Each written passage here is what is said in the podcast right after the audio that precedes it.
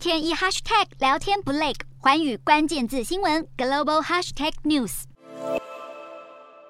美国国会大厦震爆，警察与民众在国会外扭打成一团，而且警方似乎寡不敌众。去年一月六号，民主大国美国的国会大厦发生暴动，震惊全球。外界认为这场暴动发生的关键是美国前总统川普喊话怂恿支持者抗议总统大选不公，闯入美国国会。经过将近一年的调查后，美国众议院特别委员会九号在黄金时段召开首场听证会。这一系列听证会总共会有六场，预料会在秋天公布最终的调查报告，目的是要证明在川普带头下酿成这起暴动，以及对美国民主构成重大威胁。虽然川普当时炮轰大选舞弊，但在听证会上，连自己的女儿伊凡卡都不买单。参与调查的共和党议员也是美国前副总统钱尼的长女丽兹·钱尼，要共和党同僚别再力挺川普。在追求真相之际，这场政治大戏似乎也不那么单纯。毕竟目前二零二四年美国总统大选，共和党的较强人选还是川普，甚至有消息指出，川普可能最快七月就会宣布再次问鼎白宫。